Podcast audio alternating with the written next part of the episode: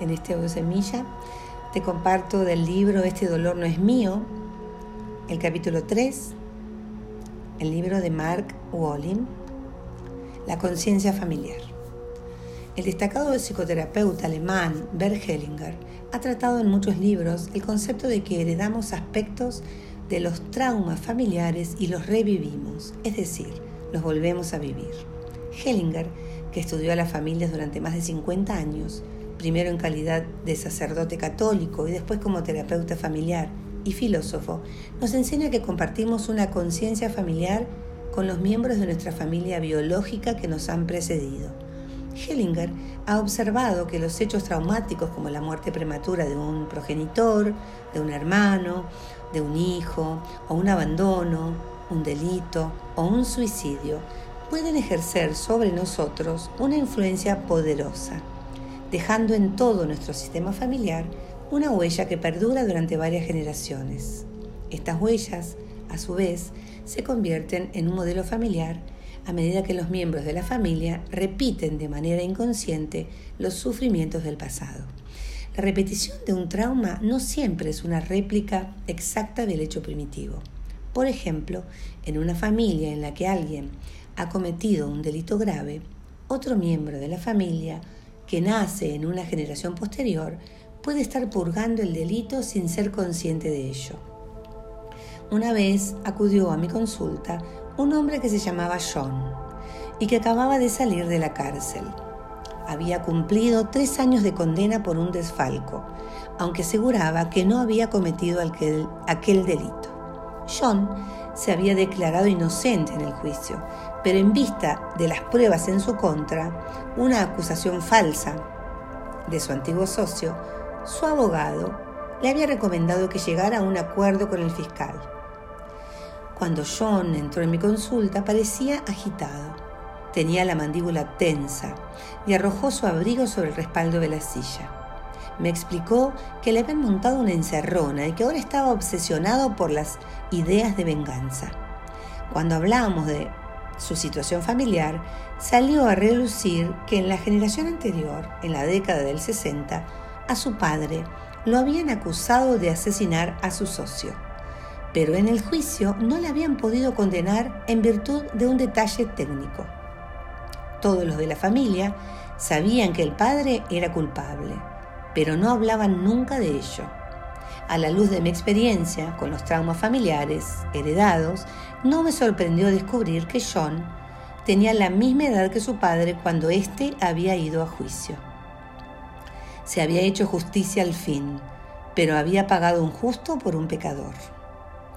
Hellinger cree que el mecanismo que está detrás de estas repeticiones es la lealtad inconsciente y considera que la lealtad inconsciente es la causa de muchos sufrimientos en las familias. Las personas no son capaces de identificar el origen de sus síntomas, que se encuentran en una generación anterior. Suelen suponer que su problema arranca de su propia experiencia vital y no son capaces de encontrarle una solución. Hellinger enseña que toda persona tiene el mismo derecho a formar parte de un sistema familiar y que no se puede excluir del mismo a nadie por ningún motivo.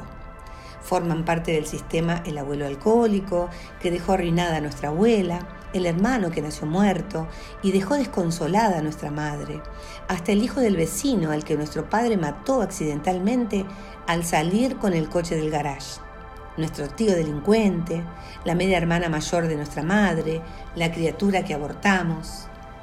Todos ellos son miembros de nuestra familia y la lista es más larga. Debemos incluir en ella hasta personas a las que no solemos contar en nuestro sistema familiar. Si alguien hizo daño a un miembro de nuestra familia, si se aprovechó de él o lo mató, debemos incluir a esa persona del mismo modo, si algún miembro de nuestra familia se aprovechó de otra persona, si le hizo daño o la mató, también es preciso que incluyamos a la víctima dentro de nuestro sistema familiar. También están incluidas las parejas anteriores de nuestros padres y abuelos. Al morir, al marcharse o al romper, abrieron un espacio por el que nuestra madre o nuestro padre, abuela o abuelo pudieron entrar en el sistema. lo que permitió que naciésemos nosotros a la larga.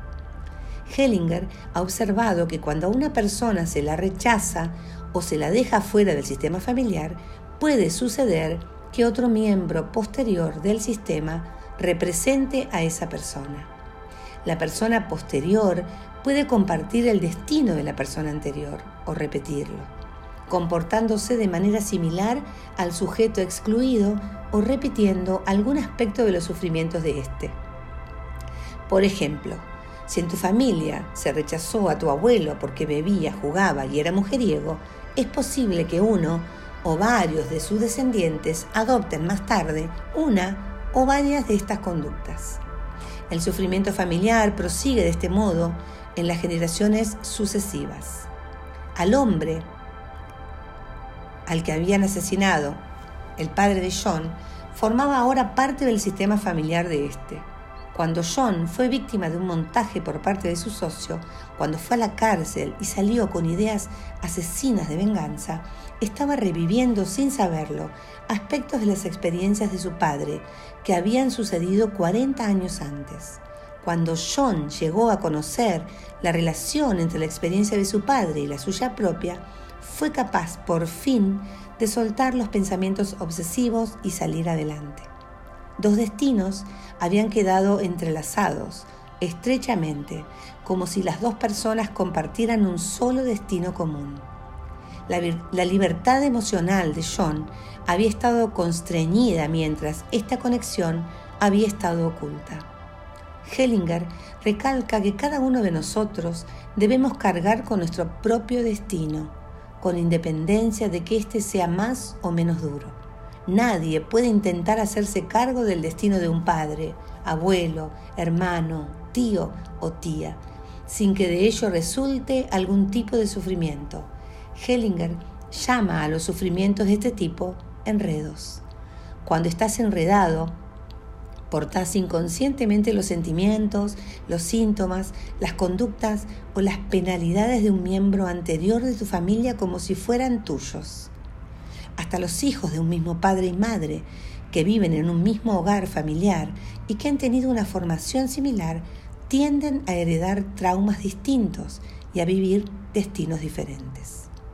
Por ejemplo, el primer hijo tiende a portar consigo lo que no está resuelto en el padre y la primera hija tiende a aportar lo que no está resuelto en la madre, aunque no siempre sucede así.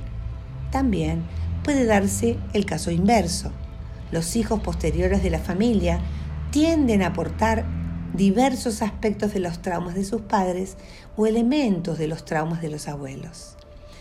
Un ejemplo más sería, la primera hija puede casarse con un hombre que es emocionalmente distante y controlador, semejante al concepto que tiene ella de su padre, y de este modo comparte esta dinámica con su madre. Al casarse con un hombre cerrado en sí mismo y controlador, la hija repite las experiencias de la madre y se suma a ella en su descontento. La segunda hija puede portar la ira no expresada de la madre. De este modo, aunque le está afectando el mismo trauma, ella porta un aspecto distinto del mismo. Puede que rechace a su padre, mientras que la primera hija no lo rechaza. En muchos casos, los hijos posteriores de la familia pueden portar los traumas no resueltos de los abuelos. En la misma familia, por ejemplo, la tercera o cuarta hija pueden quedarse sin casar toda la vida, por miedo a que las controle un hombre al que no quieren.